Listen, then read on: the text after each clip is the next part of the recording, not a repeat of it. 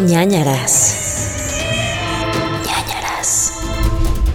Hola a todos, bienvenidos a un nuevo episodio de ñañaras, el podcast, su podcast de confianza para todo lo que tiene que ver con terror, asesinos seriales, brujas, fantasmas, demonios y demás cosas, pero solo si usted es igual de miedoso collón que nosotros y no le importa que hagamos comedia de humor negro. Si está bien con eso, bienvenido, eh, adelante y disfrute. Yo soy Gerudito y estoy con Pau del Castillo como todas las semanas, disfrutando del terror. Hola amigos, no diría que esto es humor negro, porque Pues negra el alma que tienes tú. Ah, Yo o sea, no. nada, nada más yo, nada más, o sea, es humor negro mientras sea mío, si es tuyo no. Ah, la neta es que no es como tan hardcore la- el humor de este podcast, ¿no? No es tan subido de tono. A veces, a veces. Ajá, es lo que te iba a decir, o sea, no, cobre, pero... no, pero sí, o sea, no es como que hacemos chistes muy, muy dark, pero sí hemos o he hecho chistes bastante subidos de tono, ¿sabes? Como mi pared de bebés muertos, ¿sabes? Ese tipo de cosas. Sí Pero es como- algo circunstancial. Ajá, o sea, sí, Ah, ahorita que lo digo, ahorita que lo digo suena muy raro, pero cuando escuchen el episodio de la pared de los bebés muertos, entienden por qué lo dije. Claro, ahora todo tiene sentido. Bebés muertos, pared, claro, sí, sí. Exacto, tiene sentido solamente si escuchas el Lo que podcast. sé es que no te van a dejar cuidar sobrinos y así. Solo, o sea, tú estando solo. No, creo que no me han dejado nunca bebés a mi. ¿Ves? Por algo, por algo es. Ay, pero es que qué hueva, son de hueva los bebés. Son de No hueva. son de hueva. Son súper de hueva, no hacen nada, nada. O sea, ¿prefieres a los niños? O sea, ya como de cuatro años y así. Sí, yo creo que sí, porque en esa edad ya puedes jugar con ellos de que puedes hacer experimentos científicos, ¿sabes? De que, Según tú. ajá, o sea, de que, ay, no, sé. No, güey, los niños de hoy en día te van a decir, déjame ver la tablet, déjame ver tu celular. Güey, mi decir, sobrinita- Hagamos un experimento. Mi sobrinita tiene menos de dos años, sí, menos de dos años, y güey, maneja mi celular. O sea, de que agarra mi Traen celular. otro chip como de. Literal, güey, agarra mi abuelitas. Celular y abre YouTube y así. Y es como de que, güey, menos de dos años. ¿Cómo sabes hacer eso? Y abre YouTube y pone su, de que, güey, cosas de bebés. O sea, ¿Cómo? siempre lo decimos de señora, pero ¿qué tal que sí? Ahora les implantan un chip al nacer y no lo sabemos. Pues mi vacuna, mira, yo estoy feliz de que mi vacuna me haya dado. Tal vez ahí ya, literal, sí, te volvieron más tecnológico y no, no lo sabes. Ay, me urge. Hay una nanopartícula ahí que te está haciendo tecnología. Me urge. Voy a ser mejor en TikTok por el chip, por la vacuna. Yo voy a ser mejor en, eh, streams y Ajá. Discord y. El otro día platicaba con mi mamá y me decía de que te has puesto a pensar que nadie sabe los efectos a largo plazo de las vacunas. Nadie. Porque no ha pasado largo tiempo. Me dice, ¿qué pasa si nos empezamos a morir? En tres años nos empezamos a morir todos los que nos vacunamos. Pues cuando, ¿te acuerdas que vino hace mucho tiempo Teo al, al podcast? Y de hecho su, pre- su premonición, antes de que ya empezaran eh, a salir las vacunas, fue ¿qué tal que tiene efectos secundarios graves y nos volvemos zombies o algo así? Ah, está interesante pensar en eso porque yo creo o pienso, o sea, yo le decía, estaría padrísimo si, no sé, como que empieza una guerra como de que No juegos del padrísimo. hambre, o sea, no padrísimo, pero interesante, como juegos del hambre, pero en vez de que nos dividan por distritos, nos dividen por vacuna. Y es como de que, ah, yo soy tribu Pfizer moderna, contra AstraZeneca. yo soy Johnson, yo, yo soy AstraZeneca, yo soy Sinovac. Qué. Y así que Qué horror. se me hizo muy interesante esa premisa y creo que quiero hacer un libro acerca de ello. Espérenlo. O sea, ¿crees que a lo 2025. mejor las grandes farmacéuticas es su plan de conquistar Sí. el mundo? De todos los que no sean de mi bando mueren. Ajá, sí, sí, eso creo. Haz un libro, ¿por qué no Es una idea convertimos esto en una Ideas- película? yo siempre dando ideas millonarias en este podcast y siendo inmillonario. Entonces, algún día alguien va a decir, yo voy a poner en marcha todas las ideas de Gerudito, se va a volver millonario y me va a dar algo de regalías y voy Marca a vivir. registrada. Ajá, amigos, ese es mi plan de vida. Vela, ayúdanos a registrar esta idea, por favor.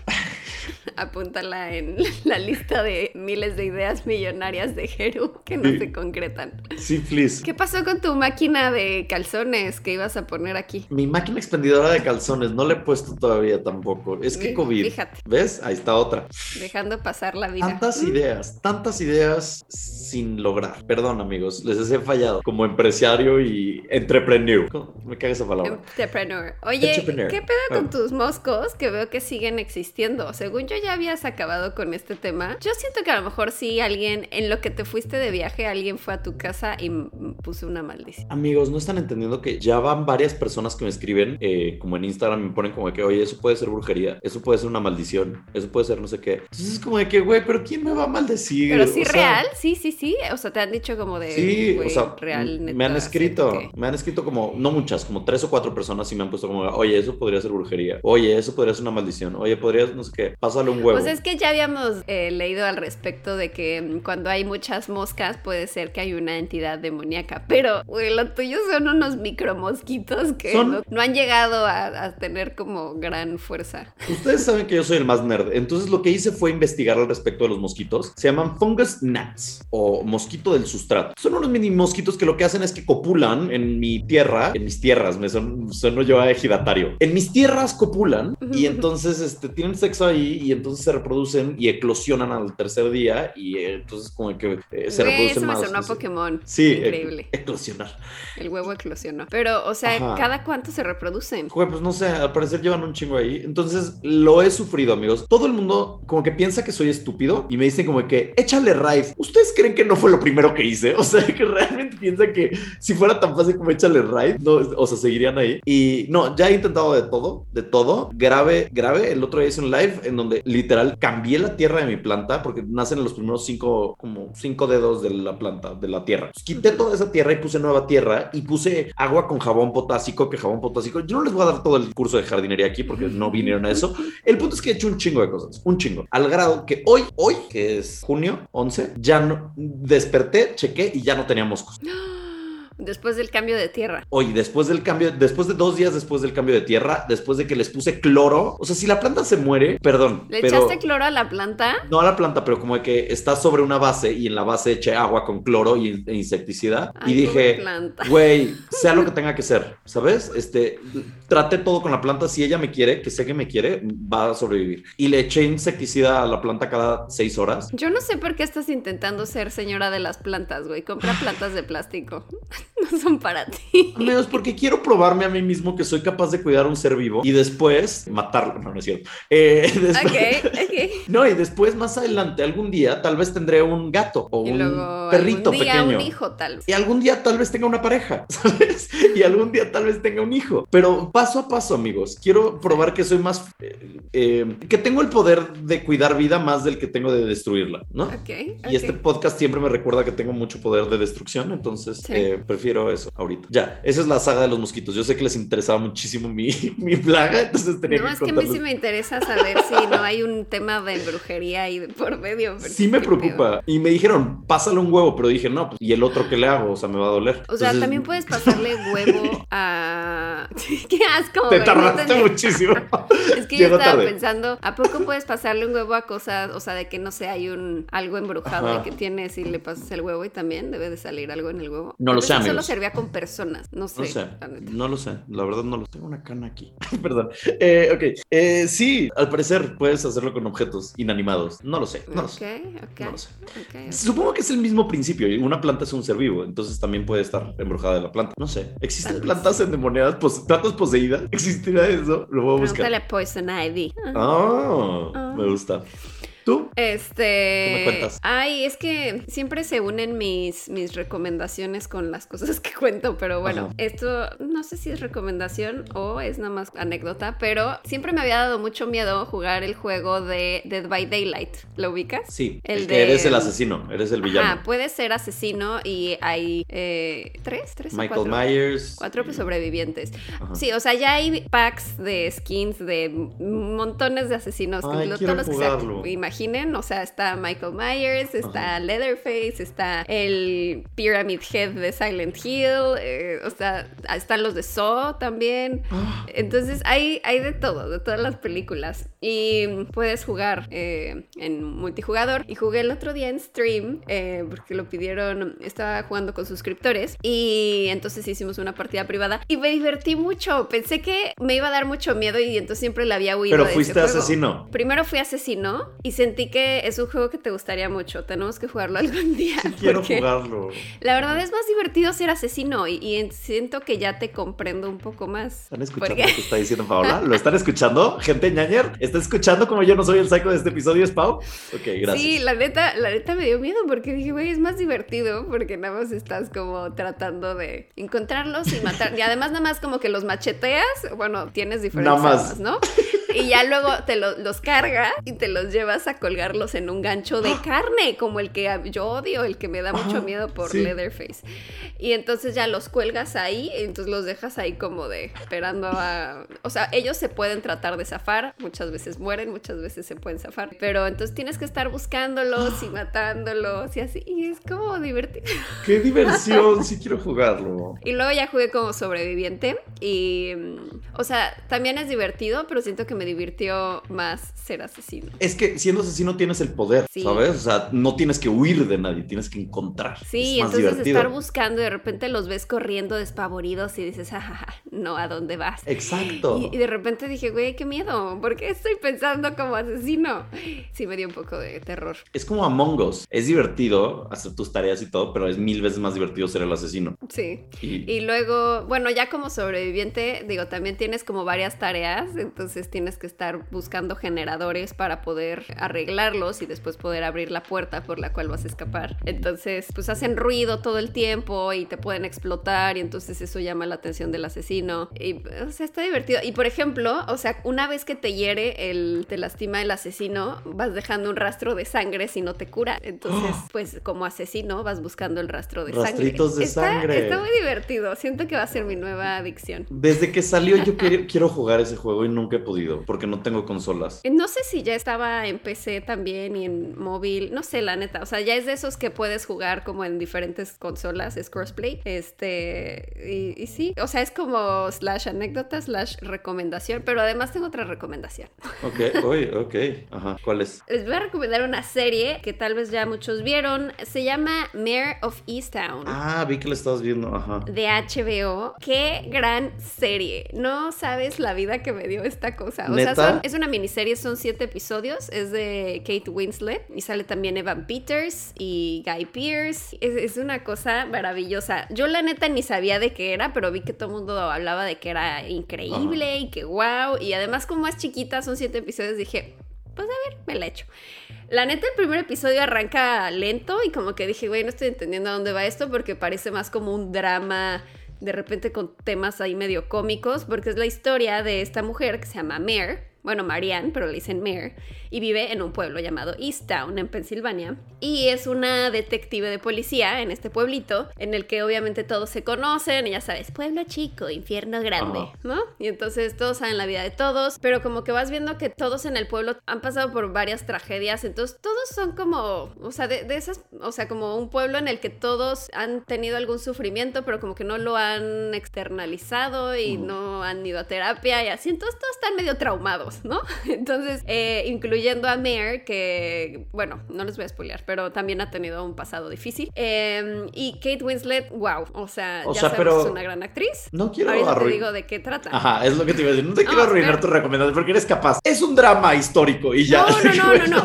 Entonces, es una detective. El primer episodio les digo, empieza lento porque empiezas a conocer como a muchos del pueblo y como, esta es la vecina y esta es la amiga de la vecina y este es el papá y este es el sacerdote y así era como güey, ¿qué, es esto? No estoy entendiendo por qué quiero saber la vida de todos. Pero ya al final de ese primer episodio hay un asesinato. Uh, y entonces los siguientes episodios es tratar de descubrir quién es el culpable, pero pues, o sea, es como clue. Todos están así como de que este güey estuvo en el lugar equivocado a la hora equivocada. Este fue el último que habló con esta persona, pero ¿por qué? Si nunca habían hablado. O sea, cosas así como detallitos que se van destapando. Y además todo va como envuelto en el drama familiar de esta mujer mujer, eh, que, wow, su vida, o sea, como que la, actuación de Kate Winslet impresionante. Y, ya, y se vuelve un drama de, o sea, desde hasta la vida amorosa de Kate Winslet en la serie a, vamos a descubrir el, misterio del asesinato. Muy buena, muy, muy buena. Eh, de hecho, Stephen King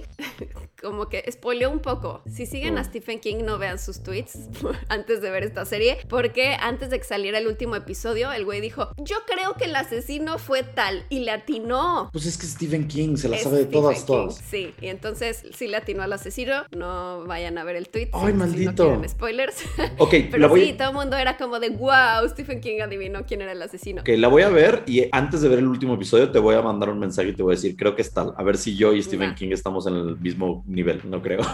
Pero la neta, eh, o sea, cada episodio acaba como con un cliffhanger, te dejan en suspenso de no mames, yo pensé que era este, no, creo que es este, Ajá. y así todo el tiempo. Y además es como el drama de cada generación, porque sale la mamá de Kate Winslet, bueno, o sea, el personaje, ¿no? La mamá de Mare, Mare, la hija de Mare, y además hay un nieto, o sea, mm, hay un drama ahí muy Dramón, un dramón. Sí, dramón. Lo que yo le llamaría dramón es Mare of Easttown y Uf. es una joya sabrosa. Hay, de hecho, hay un episodio que me recordó mucho al Silencio de los Inocentes, que está, uff, ese episodio. Ay, sí Pero vi que la viste y mucha gente la está recomendando, entonces sí la quiero ver, pero ajá, no la he visto. Vela, la vas a disfrutar. Yo quiero recomendarles una película, no sé si quiero recomendarles una película o recomendarles una serie o recomendarles... Mira, es más, vamos a hacer esto. ¿Ok? Voy a recomendarles una película que se llama Chucky. Es, ¿Sí? es una película que se llama Chucky. Es una, la nueva versión de Chucky. ¿Qué, qué trata? ¿De qué trata? Eh, 2019 me parece que salió con Aubrey Plaza. Aubrey Plaza es diosa de la comedia. La amo porque tiene una comedia diferente a lo que estamos acostumbrados y su delivery es excelente. Entonces Aubrey Plaza es para mí increíble. Pero yo no me acordaba de la película de Chucky, de la original, ni de las 47 secuelas que tuvo, ¿no? Eh, no sabía qué esperar. Me acordaba que Chucky es un muñeco, es diabólico, tiene un cuchillo, mata gente. That's all I knew. Esta nueva versión, ¿ya la viste? No. Ok, bueno, la hicieron como moderna en el sentido de que Chucky tiene como un chip de inteligencia artificial. Entonces, este, no tiene nada que ver con las demás. Es como un reboot, podemos decirle. Y O sea, no tiene, o sea, en la original era el tema de que había un asesino que que su alma se queda en... Ajá. a este muñeco. Ahora ya no hay asesino No. poseyendo muñecos. Les voy a spoilear porque pasan los primeros cinco minutos de la película. No, al parecer en una fábrica donde los construyen a estos que se llaman Body. Body es el muñeco este que hace miles y millones y millones y en la fábrica un güey está siendo despedido y entonces algo hace mal y entonces se le mete como un como bug, como un algo raro al Body y entonces el Body es malévolo, ¿no? Ok. Entonces tiene como un virus de su inteligencia artificial y de eso se trata. Está rara la O película. sea, es un robot asesino, básicamente. Ajá, ajá, es más robot asesino que muñeco poseído. Sí. Y este ¿Y la voz es Mark Hamill? la voz es ¿O- Mark Hamill, Sí. lo cual es increíble. Eh, está raro, está raro porque de repente se siente muy infantil la película y de repente se siente muy cómica y de repente Sí. si hay asesinatos medio graves. Gore. Ajá, hay un asesinato donde un hombre es partido a la mitad eh, con una sierra eléctrica y luego el final es como una locura, o sea, de que caos, en- es como, como Goosebumps el final, o sea, como de que muchos asesinatos pero en una juguetería y, oh, güey, una locura. Entonces, no sé, a mí, a mí me pareció una buena película, no se las puedo anti-recomendar, no es la mejor película, pero es una película palomera, o sea... O sea, tiene la esencia de la original. Es o sea, no las de Chucky siempre fueron medio comedia de horror. Sí es, o entonces sea, sí tienen como este toque de absurdo y Sí. como que te da risa Chucky porque es muy malo, pero Sí. no tiene sentido. Y Y, por eso, o sea, siempre es exagerado cuando salía, por ejemplo, la novia de Chucky, que era, güey, Mm. no mames, ahora tiene una novia. Sí, sí, o el hijo de Chucky, ¿no? Y este es como, Chucky solo quiere un amigo, ¿sabes? Y, y no entiende los límites humanos y no se atiene a las reglas de Isaac Asimov que hemos Hmm. platicado en el... Sí. ¿Qué platicamos? Ah, no, en Ninja Files, creo. Ah, en Ñeña File pasado platicamos de las reglas de. Isaac Asimov, así que si no saben de eso, todavía no, no, sí. Ah, no, no, sale este jueves, este jueves. No, sí, jueves, sí, este jueves van a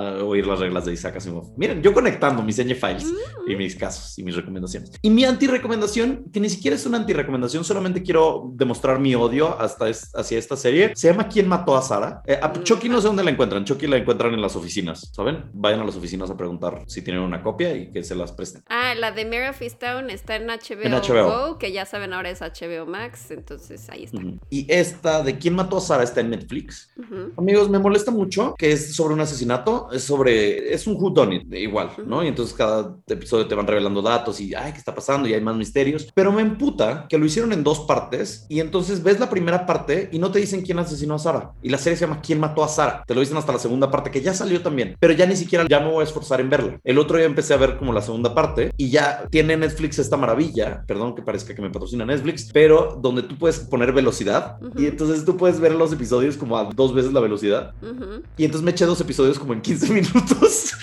Porque, güey, ah, México, ¿cómo? Eso hice yo con la casa de papel. Es que sí, de repente es como mucho hablar, mucho hablar. Y es como, güey, no me estás dando datos interesantes, no, nada más estás alargando trama a lo güey. Entonces me emputa eso. No está mala la serie, o sea, que está mm, decente, pero me emputa que no me den los resultados que yo quiero. Si me dices, ¿cómo se llama la serie? ¿Quién mató a Sara? Para la primera temporada yo quiero saber quién mató a Sara. Y chance y mátame a alguien más. Y entonces la segunda ya es quién mató a Sara versión Pedro, no sé. Ah, pero no fuera quién es Gossip Girl porque nos echamos... No, porque también me emputó eso y la gente odió eso de Gossip Girl, que fueron siete temporadas y el final fue Dan, ¿sabes? Y es como que, güey, neta Dan, no tiene sentido tu final. Pero bueno, viene la nueva de Gossip Girl. Estoy muy emocionado. No me encantó el trailer, pero vamos a ver. Vemos. Y eso, entonces... Ay, pero sí, leí que la de, o sea, había leído que la primera estaba buena, pero que la segunda no tanto. Pero supongo que era por eso, porque la gente ya quiere saber quién diablos mató a Sara y nadie dice quién mató a Sara. Y perdón, pero spoiler alert, la primera temporada Sara es como que una niña linda y así, la segunda temporada empieza con que ella está psycho y que tiene problemas mentales y se me hace como un o sea, ¿todos son flashbacks? Ajá, ajá. Mm. Flashback y presente, flashback, presente, flashback. Se me hace como lazy writing, se me hace escritura, guionismo flojo. El decir, ah, es que tenía problemas mentales. Como que ya es como, güey, estigmatizamos mucho los problemas mentales y, ah, es que tenía borderline personality. Güey, no, las personas que tienen border no necesariamente asesinan gente, ¿sabes? O sea, de hecho, ni siquiera asesinan gente la gente que tiene border porque están ocupadas en otras cosas. A lo que voy es como estigmatizan, como que ya es muy fácil en la televisión mexicana, sobre todo, siempre achacamos todo a, ah, pues es que tenía una enfermedad mental. Ah, es que si era asesina. loca. O antes era, no, pues es que, ¿quién es la asesina? Ah, él porque era una persona transgénero y antes era ella y entonces por eso está loca. Y es como que, güey, no, cabrón, o sea, no, no por tener una enfermedad mental eres un asesino. No minimices cosas y, además si no las entienden, que no, como que llenan ese espacio que no entienden con lo que se les ocurra. Exacto, entonces eso pasa un poco en la segunda temporada y me malviajó, que es como de que, ¿quién mató a Sara? Y pues es que la mataron porque Sara estaba loca y también era asesina porque tenía una enfermedad mental y era como que, güey, no, cabrón, no, no, no, punto. Entonces ya, ese es mi rant, eh, mi ira en contra de quién mató a Sara. Gracias. Muy bien.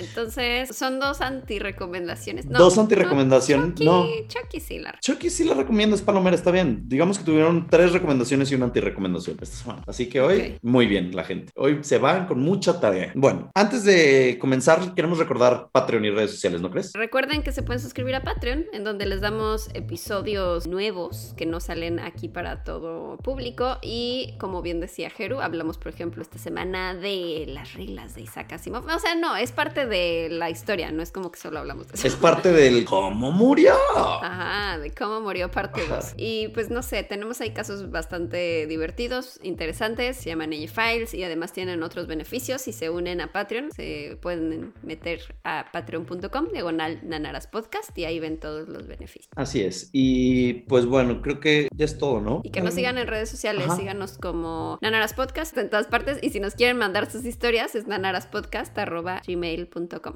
Así es. Pues vamos a empezar con los casos de este bonito podcast, que también de hecho es el podcast favorito de Mark Hamill. No sé si te había dicho. Wow, Le gusta mucho. Es un honor. Gracias, Mark. Gracias, Luke Skywalker. O sea, de la última vez que vino a México, yo creo que lo escuchó. Yo creo que lo escuchó y dijo, me caen bien ellos dos. Mira, se tardan en escuchar. Yo traigo playera de Star Wars hoy, seguro. ¿Ves? Ahí está. Es una señal. Es una señal. tus poderes índigos siguen intactos. Sí. Sí, lo escuchó Mark Hamill una vez y dijo como, me encanta, no le entiendo porque no hablo español, pero me encanta, me encantan la tonalidad de los mm. voces de los dos y ya después ya se lo traducen, ¿no? Entonces ya les llega un transcrito de lo que decimos y ya lo lee y lo escucha sin entender, ¿no? Te amamos, Mark. Gracias, Mark. O le pasan el video subtitulado, creo que eso es más fácil. Ajá. sí, creo que sí. Complica mucho la vida de Mark Hamill. Bueno, pues vamos a darle. Vamos. Bueno, amigos, el día de hoy yo les tengo un caso de asesinato. ¿O no? ¿O no? ¿Cómo? ¿O no? ¿Me vas a aplicar la misma de hablar ahora de paranormal cuando te toca True Crime? Sí, es hora de que nos transportemos todos ¿ok? Mentalmente, váyanse a mayo 11 del 2019. Un día, hace no tanto, donde escuchábamos Old Town Road de Lil Nas X, Me de Taylor Swift, Con Calma de Daddy Yankee y Con Altura de la Rosalía. O sea, Con Calma y Con Altura fueron al mismo tiempo. Sí, o sea, estaban en las listas al mismo tiempo. ¿Cómo ves? En el cine teníamos John Wick, episodio 3 o capítulo 3, o ¿cómo se llama? No sé. Parabellum. Ok. Teníamos también The Hustle y Detective Pikachu, que amamos a. Detective Pikachu. Bueno, yo amo Ay, esa película. sí. Y Pau, para que lo sepan ustedes, ¿tú sabes dónde estabas? ¿Tú sabes qué hacías en mayo? ¿Qué año era? Mayo 11, 2019, hace dos años, exactamente hace dos No, años. no sé. ¿No? Yo sí lo sé. Tú estabas en el mundo de Warner Brothers, en Abu Dhabi. Mírenla, ella. Eh, Jet setter. Viajadora. Ella, muy perrita tú. Visitando Ciudad Gótica estabas. Sí, ¿Cómo ves? Con Bruce Wayne. Con Bruce Wayne ahí estabas. Yo también estaba muy perrita. Yo estaba con Naomi Scott promocionando su nueva película de Aladdin, platicando con ella. Uh, para que veas, para que no me ¿Jugando vengas aquí. a- memoria o qué? ¿Jugaron lotería? Lotería, jugando lotería con ella, casual la vida. Así que muy perritas los dos en mayo de Muy 2019. bien, muy bien. Ay, qué buenos años, ¿no? Cuando no había COVID todavía. Bueno, en ese momento, a las afueras de Birmingham, en el Reino Unido, vivía Julia Rawson. Julia tenía 42 años, tenía muchos amigos, era muy social y su día a día era administrar un puesto en el Dudley Market que tenía. Esta tienda que tenía ella era una tienda pagana donde vendía amuletos, libros, cuarzos y cosas para brujería y rituales. Voy a hacer- Ok. voy a hacer un caso paranormal. A ver. ¡No! Así, de un demonio. de un demonio. Ese día, Julia decidió ir a visitar a su novia. Sí, es lesbiana porque estamos en el mes LGBT, estamos en junio, amigos, y todos mis casos este mes van a tener que ver con la comunidad LGBTQ. Y ni modo. Y quien Muy se bien. queje, se Se jode. queja. Que se salga de este podcast, no me importa. El otro día me regañaban porque. alguien- una- perdón, sí, el otro día una mujer dejó de ser ñañer. Dijo ¿Por como que no voy a volver a escuchar el podcast porque odias a los animales y lo del perro. Y yo de que, güey, es broma, es yo comedia. no los odio. Ajá, escucha la la, otra mitad. de este podcast. Cuando yo hable, mutealo. Escucha mis, eh, mis casos. Y siempre lo decimos, es comedia, amigos. Lo pasamos bien y hacemos cosas nada más para reír. Yo digo muchas cosas incendiarias para hacerlos reír. Pero bueno, ya no lo voy a explicar más. Si se van por eso, está bien, no pasa nada. No, Es- no se vayan, no o se sea, no, vayan. no quiero que se vayan, pero si se van porque no, no aguantan, no soportan estos chistes, Yo pues también me quiero ir, llévenme. yo solo haciendo un podcast. Así, día 942 sin Pau. Desde Voy con ustedes. ¿A dónde vamos? ¿De aquí a dónde? de aquí a donde. Pero próxima semana, ñaras. No, el podcast de Pablo del Castillo. Sin el ña. Ñaras. ñaras. Extraordinarias. extraordinarias.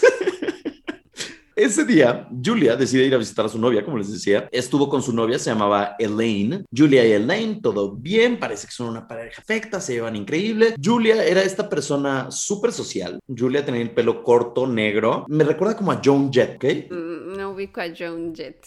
Busquen en Google en Joan Jett y la van Ok. para como de que pelito corto, como shaggy hair, como, ¿cómo se llama la de All the things I loved on you? Mm. ¿Cómo se llama esta A mujer? Que tiene Ah, este ya busqué a Joan Jett, sí, sí, sí. Ok. ¿Cómo se llama esta mujer? LP. LP se llama. Lost on You, la canción de Lost on You de LP. No me acuerdo. ¿No sabes quién es LP? Ok, bueno. Ah, bueno. Esa mujer, ya saben, como pelito desordenado negro, Sí, como LP lacio, se llama cortito. LP. Ajá, bien. Y como que delineador negro y así, muy cool. Ella muy cool. Muy lesbo cool. Muy lesbiana, pero muy cool. Y tenía a la novia que se llama Elaine. Elaine era esta mujer con el pelo rubio, como curvilínea, elegante, elocuente y decente. Eh, con, ya sabes que usaba sombrero de copa. Y pues mira, tenía una tienda pagana. Eran estas como lesbianas como cool, que hablan de brujería y cosas así. Entonces, Ujú. increíbles estas mujeres, ¿no? Bueno, estaban viendo la tele, comiendo y de repente se empieza a hacer más tarde y entonces Julia le dice como que, oye, Elaine, ya me voy, me voy a mi casa, pues nada más porque ya se está haciendo tarde, bla. Entonces se sube a un autobús.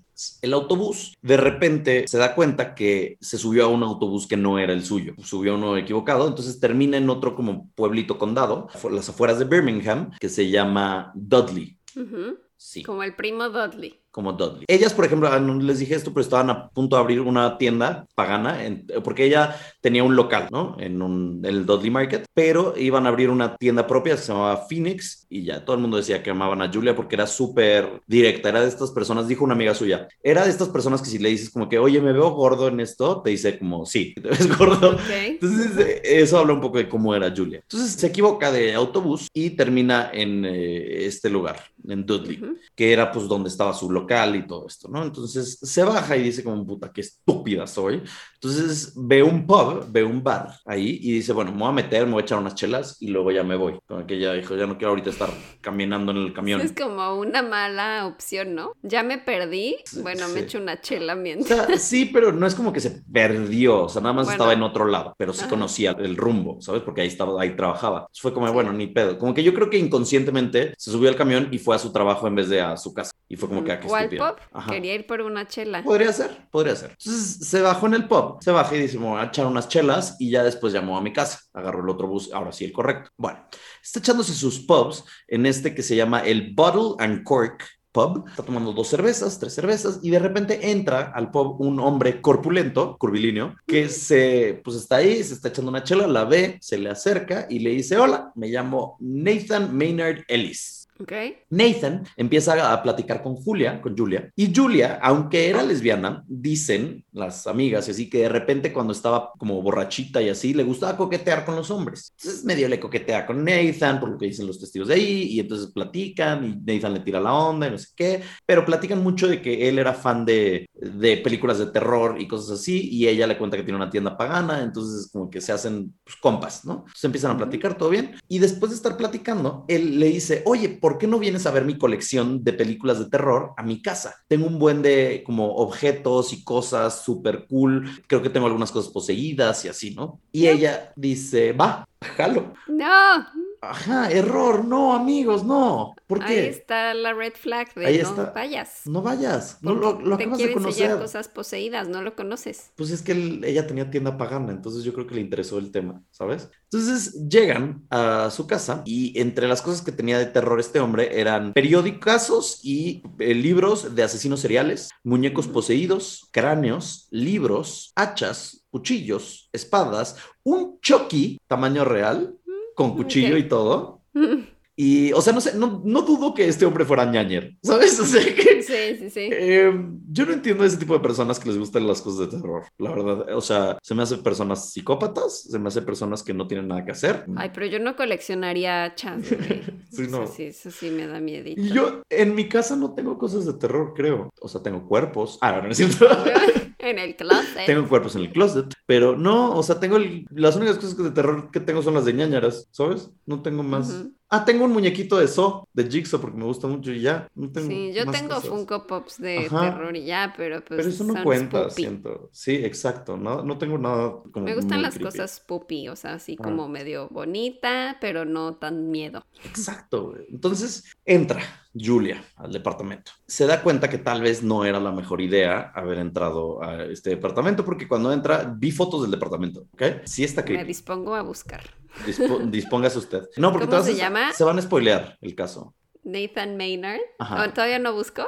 A ver, busca Nathan Maynard eh, eh, flat, porque chance ya hay fotos nada más del flat, ¿no? Eh, o Nathan Maynard Apartment. Ah, sí, ya estoy viendo ahí unos muñecos. Ok, ok. Como que él hacía su propio Chucky. Sí, sí, sí, sí, y tenía como cabecitas de muñecos y, o sea, súper creepy. La verdad sí está creepy. Em, sí, y como, sí, un acumulador porque tenía como muchas cosas. No quiero que lo busquen porque si lo buscan mucho, lo googlean mucho, van a ver de qué hablo y se van a spoilear el caso, amigos. Pero bueno, entonces, Pau ya se spoileó seguramente. ¿Qué va a pasar? No, no, no. ¿No? Ok. No, estoy viendo su colección. Véanlo en imagen. Y entonces, cuando entra Julia, se da cuenta como que, que no están solos, no son los únicos en el departamento. En el departamento había alguien más. Este alguien más era nada más y nada menos que David Leslie, el novio de Nathan. Así es, era gay. Entonces, viva comunidad LGBT. Yo tengo aquí dos, dos, dos siglas de la LGBTQIAP+. Ambos, David y Nathan, eran fans del terror, obviamente, y, pues eso, ¿no? Esas personas locas. Eh, adelantémonos al 14 de mayo, tres días después de que Julia se había ido de la casa de Elaine. Elaine llevaba tres días sin saber nada de Julia, entonces se preocupa porque dice, pues nunca me avisó que llegó a su casa, nunca, al día siguiente le escribí, no me contesta, le marqué, su teléfono no suena, está apagado, no sé qué pedo, habló con amigos, nadie la encontraba, entonces después de tres días dice, no, ya algo está muy, muy raro, ella no haría esto, entonces va a la policía y la reporta como desaparecida. Okay. Por más que buscan los policías en la casa, en todos lados, no encuentran a Julia, se la tragó la tierra, trágame tierra. 47 días después encontraron Julia. ¿Qué? ¿Dónde? Ya les contaré. En ese tiempo, Nathan y David siguieron felices de la vida con su obsesión del terror y de hecho, el 21 de mayo, una semana después, lo cual me dice que era Tauro. No. ¿Géminis? Géminis. Es que 21, 21 según yo es el punto. Es Géminis, según yo. ¿De mayo? Sí, 21 de mayo. Según yo es Géminis. Sí, es Géminis. Sí, Géminis. Eh, no sé por qué, no, no, afecta nada la historia de sus signos zodiacales, nada más quería contar de eso. Y entonces... Yo nunca sé cómo es cada signo, entonces como, ah, ok. Pues mira, los tauros son muy enfocados al dinero, son tercos y... Eh... ¿Tienes un exnovio tauro? Sí, mi exnovio es tauro. Eh, Gabriel. Es que siempre, como que yo nada más ubico signos de exnovios o así, sí. como que si no, pues a mí qué más me da que, ¿no? Tus amigos qué signos son. Y Géminis son, Géminis pues, son muy duales, son muy bipolares, o sea, son muy de que mm. pueden estar... Impulsivos. Ajá, muy de buenas y de repente se ponen muy de malas, este, un comentario les cambia eh, el modo, este, eh, cuando están muy de, cuando están de buenas están muy de buenas y cuando están de malas están muy de malas, o sea, como que es una dualidad muy fuerte y creo que es todo lo que sé ahorita, se me ocurre de los Géminis. Estamos hablando obviamente de su signo solar, no estamos hablando de la, de la luna ni el ascendente, ni, ¿sabes? Okay. Ni su Júpiter, ni su Venus, ni nada de eso. Muy bien. Yo me estoy volviendo brujísima. Esta pandemia me está volviendo bruja. O sea, yo en Perfecto. Sabrina. Eh, Dime yo cómo soy. A ver. Te voy a investigar. Te voy a sacar tu carta astral, vas a ver.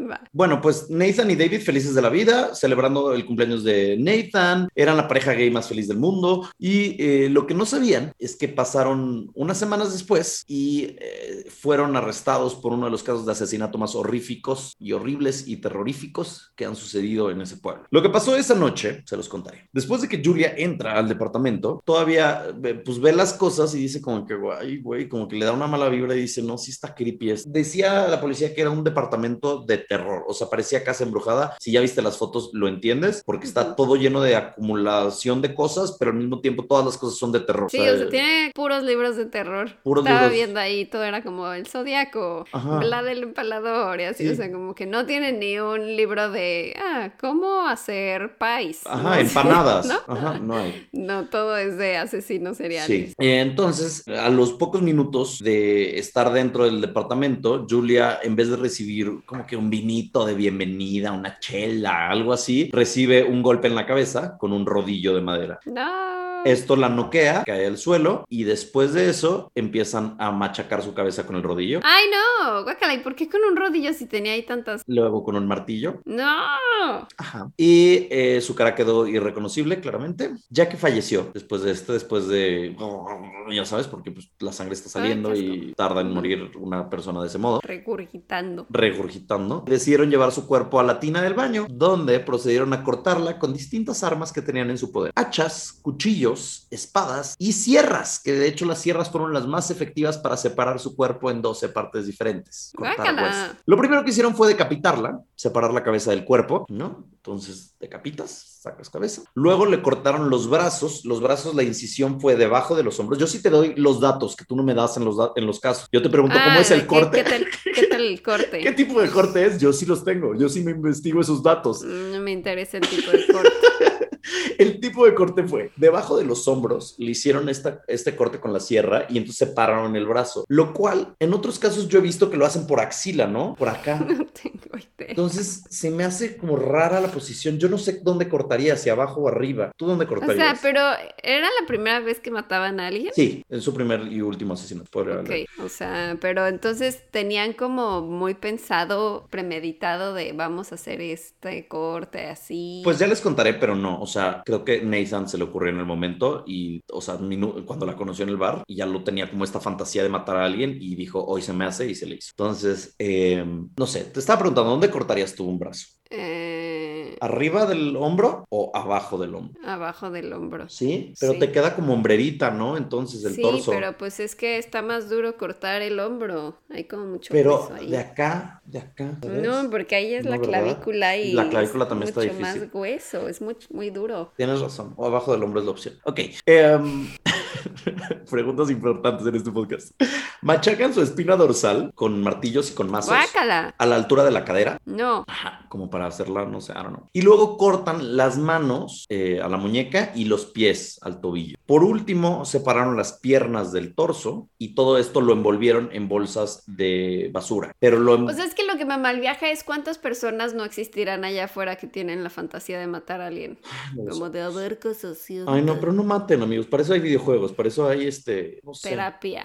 no o sea, es o que sea, yo, no entiendo, o sea, ¿por qué? yo siempre he pensado, si quieres matar a alguien, güey, no mates a alguien, mejor vuélvete carnicero. ¿Sabes? Es prácticamente lo mismo. Ajá, o sea, sí lo que le, o sea, le llamaba la atención era cómo se sentirá como desollar a Ajá. alguien y así hacerlo cachitos, pues tal vez vuélvete carnicero. Vuélvete y ya. carnicero. Ajá, güey. Vas a hacer todo el día eso y ya hasta que te asquees y vas a decir, no mames, ya no Ajá, quiero Y cortar. no terminas con la vida de alguien, pero terminas con una gran barbacoa o con un gran, ya sabes, este, carnitas o algo así, ¿sabes? O sea, que el premio final es mejor, más gratificante, siento yo. Supongo Eh, que es por querer sentir como cierto poder sobre alguien más. pues sí, pero qué cobardía, ¿sabes? sí, o sea, es ah, de... O sea, en este podcast no apoyamos, y quiero hacerlo muy claro, después de 85 episodios, 84 episodios, no apoyamos a los asesinos seriales. O sea, de que no, no nos caen bien. O sea, de que creemos que son basura de personas y mierda de humanos débiles asquerosos. Eh, Así es. Listo. Eh, después de esto, agarraron los, los 12 pedacitos, los 12, ca- eh, como, ajá, los 12 itacates, y los, los envolvieron en bolsas de plástico, pero que estaban súper bien embalados, como que súper bien empaquetados, dijo la policía. Entonces fue que eso seguramente lo sacó de varias películas que vio o varias cosas. A lo mejor ya había practicado con carne de cerdo o así, ¿no? Puede ser. Eh, mm, luego de eso, agarraron la ropa sangrienta de esta mujer, de Julia, eh, y la fueron a quemar a otro lado, eh, en un bote de, de estos de metal. La quemaron totalmente y eh, fueron a poner estas 12 bolsas, seis en un lado y seis en otro. Ok. Mm, mm, mm. Sin embargo, no fueron tan inteligentes porque lo hicieron a la luz del día. Había cámaras en algunos de estos lugares, entonces hay videos de ellos tirando estas bolsas de basura. Justo en la foto que me salió salían estas dos personas. ¿En una y cajuela? una bolsa, no, o sea, como que frente a una cámara. No sé cómo los grabaron, pero Ah, es que- una bolsa como de súper, No, eso no es. No, eso es, ¿no? eso es cuando los arrestan. El, Ah, ok, ok. La otra foto es que todo esto tiene evidencia porque pues ya fue en el 2019, entonces ya hay cámaras en todos lados, amigos. Ya es más Sí. difícil cometer un crimen, gracias al cielo. Entonces eh, hay como fotos o bueno, hay video de vigilancia de cuando ellos avientan estas bolsas, o sea, se estacionan en un lugar que son como, pues no sé, lugares donde la gente avienta de que cosas y se van a triturar o no sé si van a desper- no sé. Y entonces se ven como agarrando algo de la cajuela que son bolsas de basura y avientándolas. Ok. Eh, pues eso era Julia, ¿no? Em, después de todo este trabajo para deshacerse de Julia, pues Nathan ese mismo día se fue a echar otra cervecita con su papá a otro pub y muerto de la risa, feliz de la vida, como si no hubiera pasado nada, como si él haya cumplido un sueño. Probablemente sí cumplió una fantasía suya. Entonces pasaron las semanas, un día iban caminando por la calle, cuando casual los dos se les acerca un policía y les dice, oye, estamos buscando a dos personas con su descripción por la desaparición de una mujer y ese es el video que tú acabas de ver, ¿no? Se les acercan y les dice esto, el policía trae una cámara en su Ah, uniforme. En el pecho. En el Ajá. pecho, es una body cam, y entonces ahí es donde los arrestan. Eh,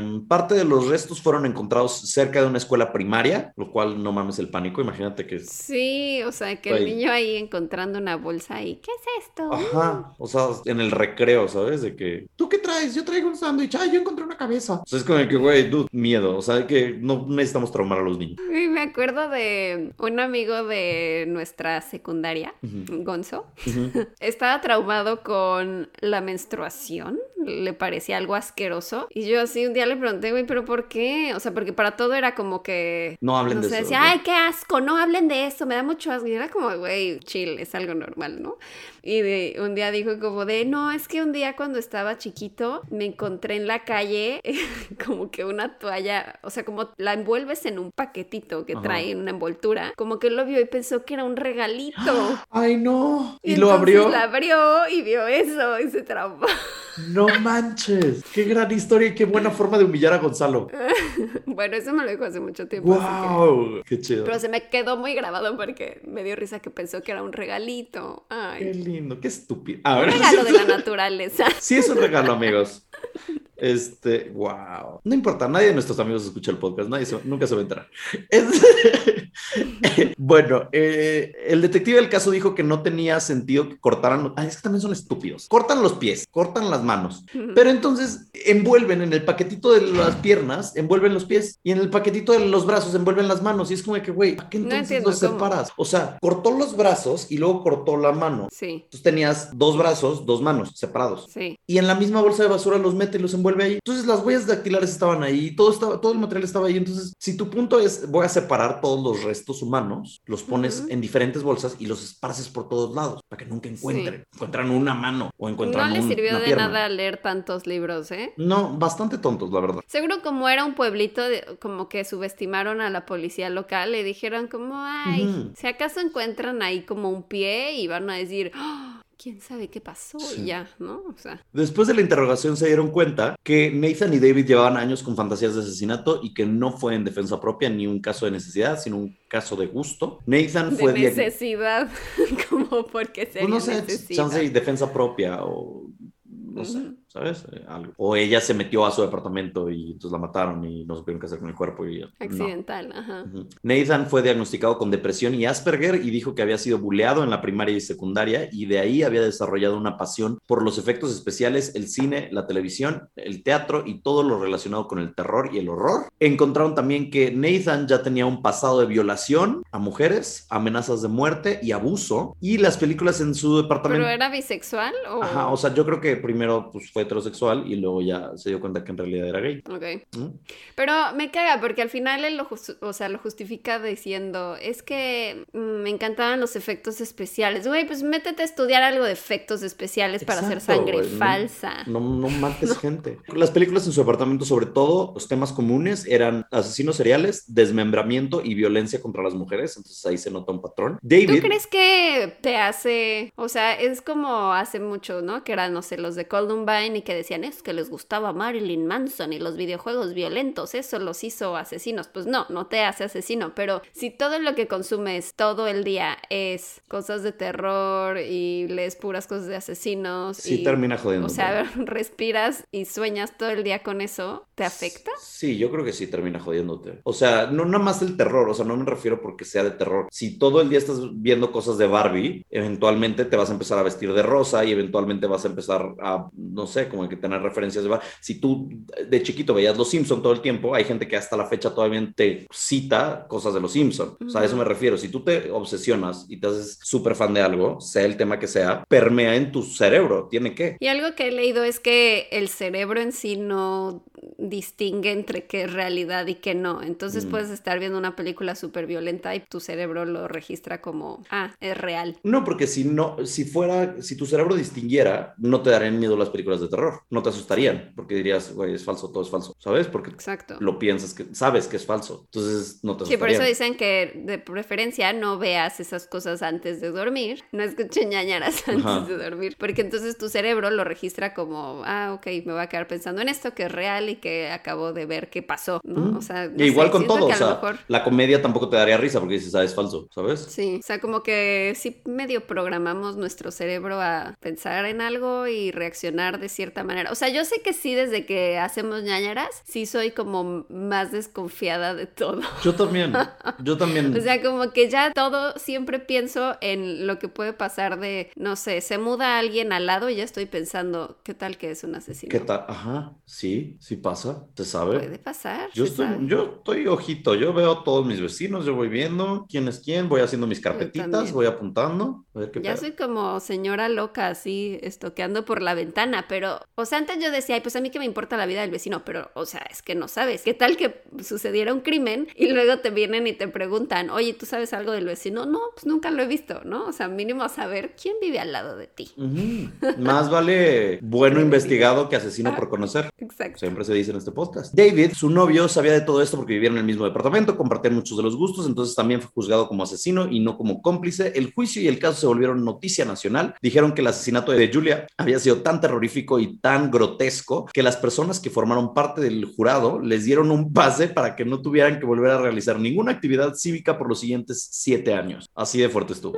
Hace tan solo unos meses, el 21 de diciembre del 2020, fueron hallados culpables por asesinato, o sea, estuvieron en todo el proceso, pero ya el 21 de diciembre del año pasado fueron hallados culpables, sentenciados a cadena perpetua. Nathan con una condena mínima de 30 años, David con una condena mínima de 19. Y desde que fueron arrestados, Nathan ha estado cuatro veces en el hospital por complicaciones de COVID-19, tiene dos coágulos en el pulmón y lo pusieron en aislamiento solitario durante dos meses. Y pues esa es la historia. Ojalá pase el resto de su vida en encarcelado tras las rejas. Y me enoja que este hombre ha tenido cuatro veces COVID y se ha puesto grave y no se ha muerto. Y hay personas increíbles en esta tierra, buenas, que aportan cosas chingonas a la tierra y se han muerto.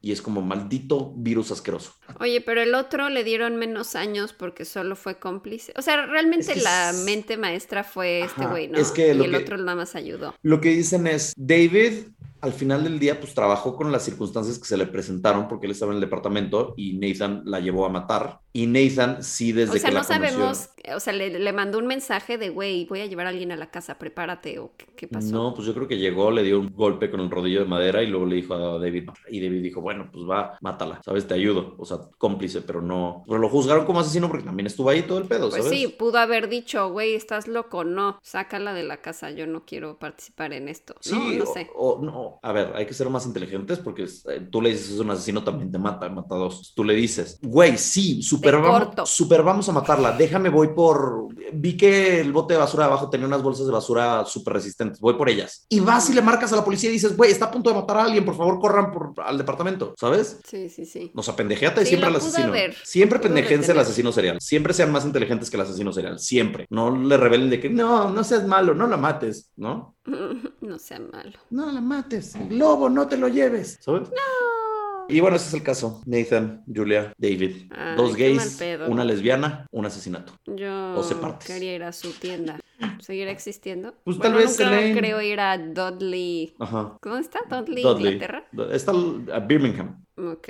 Em, bueno, pues yo les contaré. Fíjate que, aunque ustedes, patroñers, todavía no lo escuchan, tu caso de esta semana de Ñefile me... ¿Te inspiró? Me inspiró. Mm. Bueno, o sea, uno de los casos que dijiste. Y entonces dije, ay, voy a hacer una serie de próximos casos en los cuales hablemos de lugares muy turísticos, muy conocidos, muy visitados, muy famosos, que estén embrujados. Y entonces resulta que la Torre Eiffel está embrujada.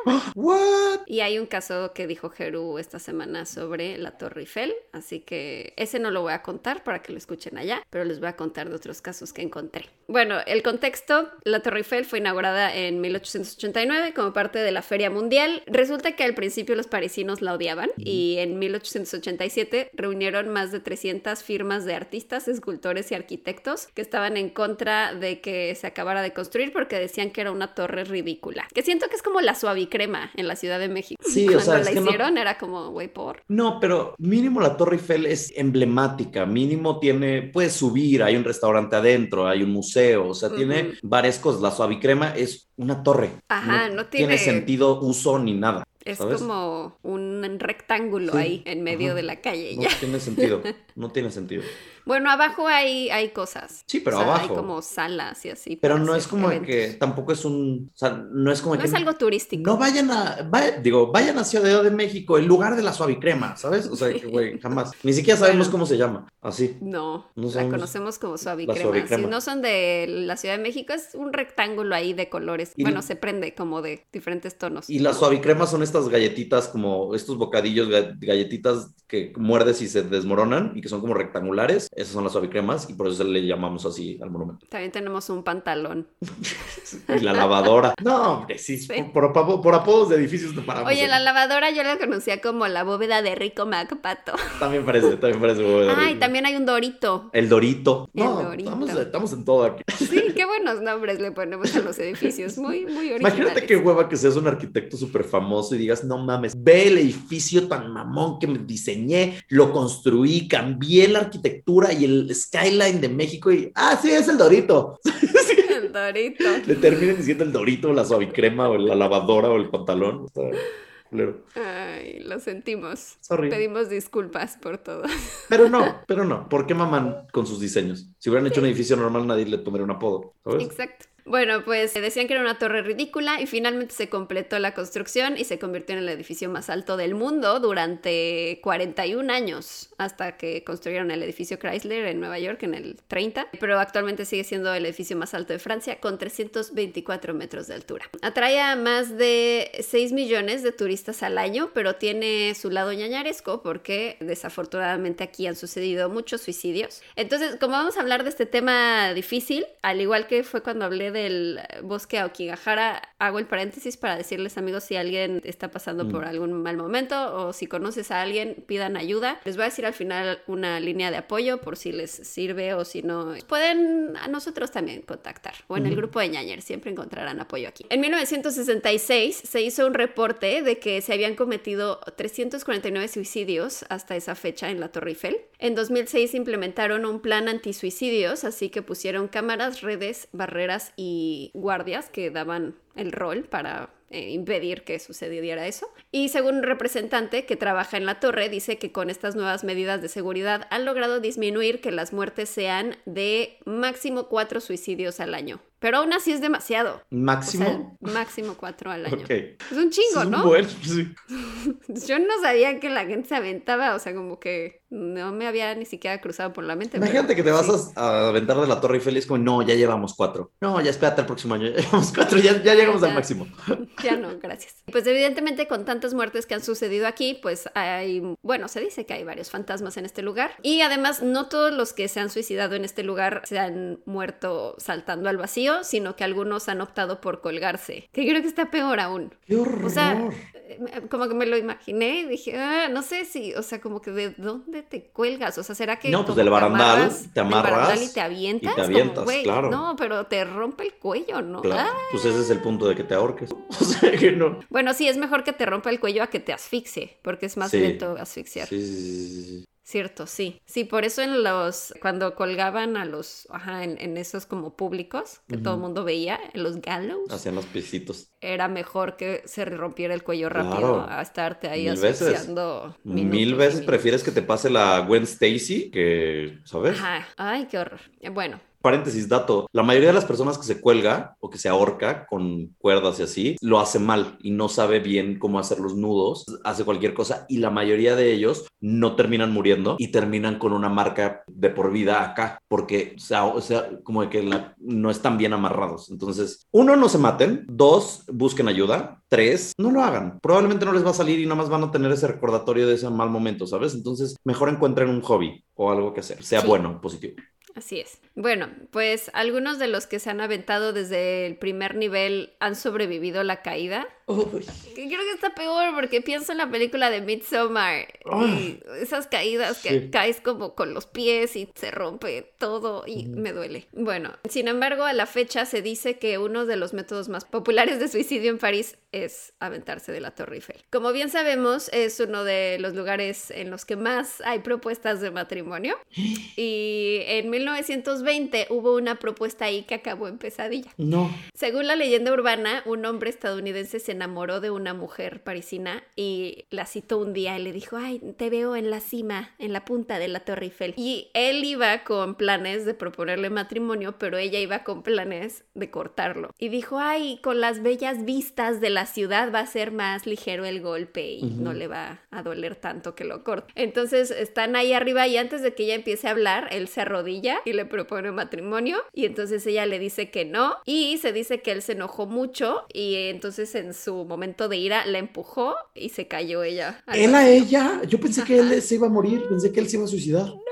La aventó. ¡Maldito! Bueno, hay otra versión que dice, bueno, en esta otra versión dicen que este es otro caso de que igual propuso matrimonio un güey a su novia y ella como que se, se sorprendió mucho y se fue para, o sea, como que se hizo para atrás de, ¿en serio? Y cuando se hizo para atrás se tropezó y se cayó. Y la otra versión es como, no, es que es el mismo caso, pero no la empujó él, sino que igual ella como que se hizo para atrás de, no, no, y como que él estaba enojado y ella por hacerse atrás se cayó. El punto es que dicen que alguien propuso matrimonio ahí, Y ella murió. murió trágicamente. Güey, qué horror, es la peor propuesta de matrimonio. ¿Tú propondrías matrimonio ahí? Yo siento que Mm, no. es como ya muy, está muy choteado. Sí, ya. Como que todo mundo lo hace en las películas y así, es como, no es muy original. No, proponle la eh, suavicrema. Exacto, en el pantalón. En el pantalón. En el Dorito nadie ha propuesto matrimonio. Ah, ahí está, serías el primero. Todos los godines aplaudirían con sus toppers. Exacto.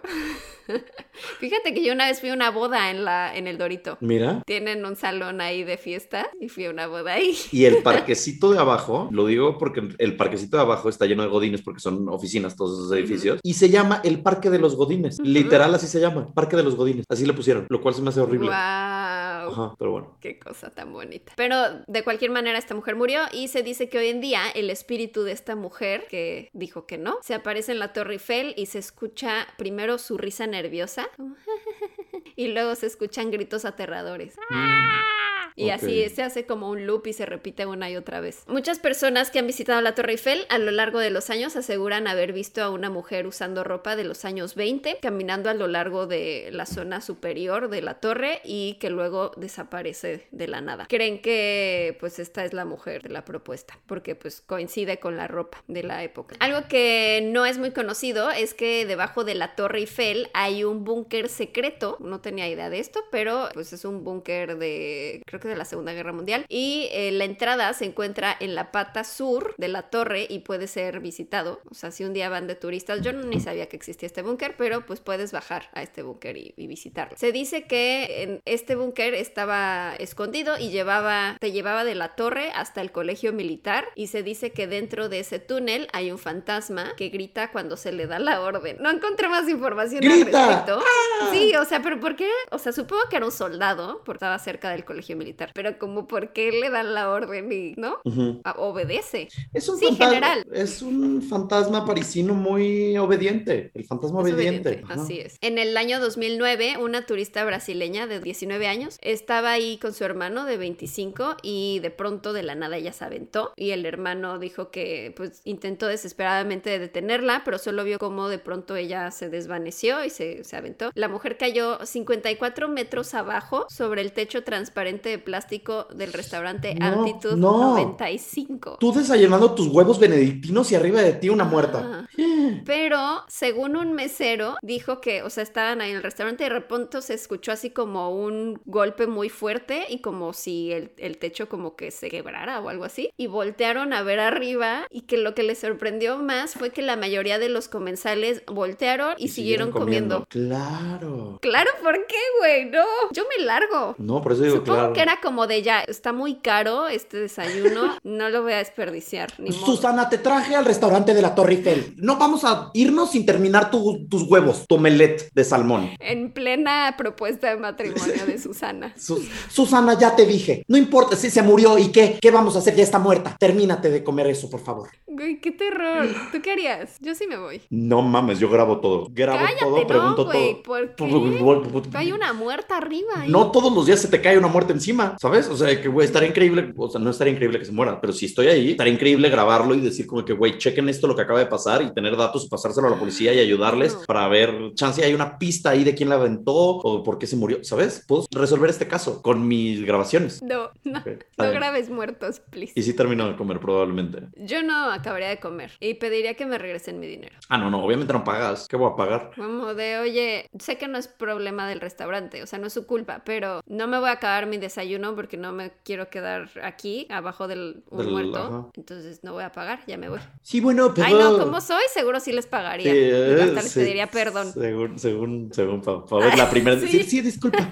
Sí, disculpa. ¿Quieren que pague lo de los demás también? Perdón, no me lo voy a comer. Me siento mal de no comérmelo, pero ya me voy. Y el mesero de que es parte de un show, es parte de un show para ustedes. Mi mente el mesero es Lumière. No.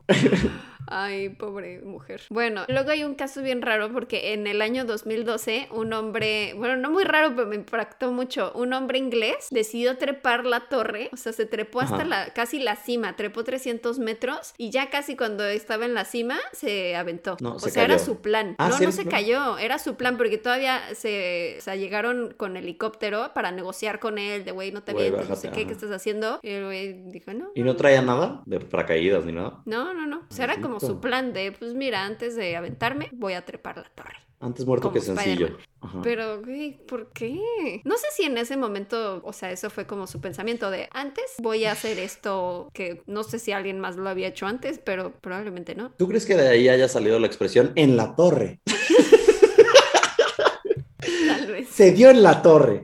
Ay, no. No, no, no, no.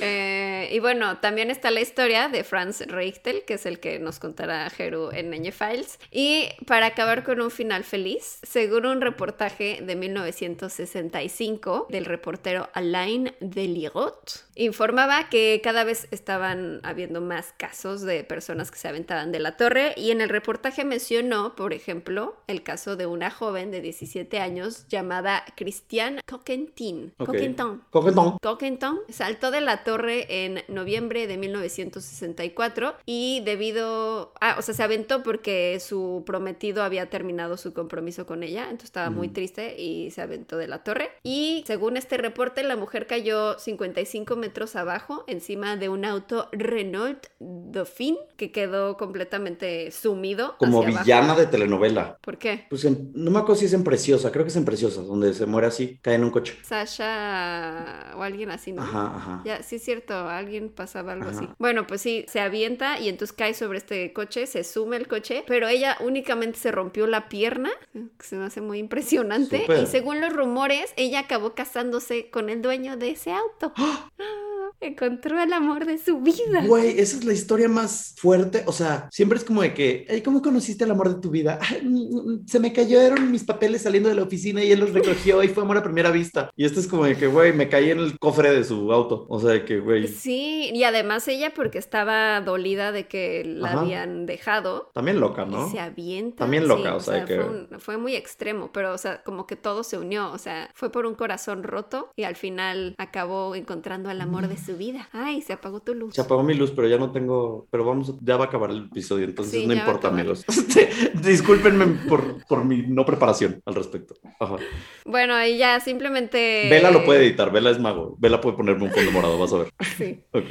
Y pues nada, ya esos son los casos y recordarles, como les decía al principio, que si tienen eh, algún tema de depresión o que piensan que no hay salida, siempre hay salida, amigos, siempre hay esperanza y nosotros los queremos. Eh, les voy a dejar este dato de Saptel, que es un servicio de salud mental y medicina a distancia con 30 años de operar y ahí pueden hablar con psicólogos seleccionados, entrenados y capacitados eh, para que los ayuden. Y el teléfono, este es de México, el teléfono es 55 52 59 81 21 y también está la información en saptel.org.mx. Buenísimo. Y pues nada, o sea, es un caso cortito, pero les voy a buscar más de así de, de lugares Me gustó Porque mucho. obviamente también está en, en París, como que lo principal que está embrujado son las catacumbas, Claro. que pues están debajo de la ciudad, pero pues me quise ir por este porque me inspiró tu caso de Ñefile. Bien. Pues muchas gracias amigos por escuchar este episodio, por verlo, si lo están viendo a través de YouTube o si lo están escuchando alguna de las plataformas que tenemos de streaming. Y los queremos mucho. Recuerden suscribirse al Patreon para que escuchen todo lo demás extra de este bonito podcast y seguirnos en arroba Nananas podcast en todos lados. Así es, los amamos, nos escuchamos en el siguiente episodio. ¿Tu frase de despedida? Adiós. ¡Ay! Ah. ¡Ay! ¡Sacre bleu! eh, ¡Sacre así. Ñañara, sacre bleu en la torre. En la torre. Y el mío es ñañaras. ñañaras. ñañaras no maten. Porque este hombre era ñañer, yo creo. Entonces, Ñañer, no, no, maten. maten. No, no maten. Pau siempre los regaña. No, No. No. No matar. no. Listo. Ahora sí. Adiós. Bye.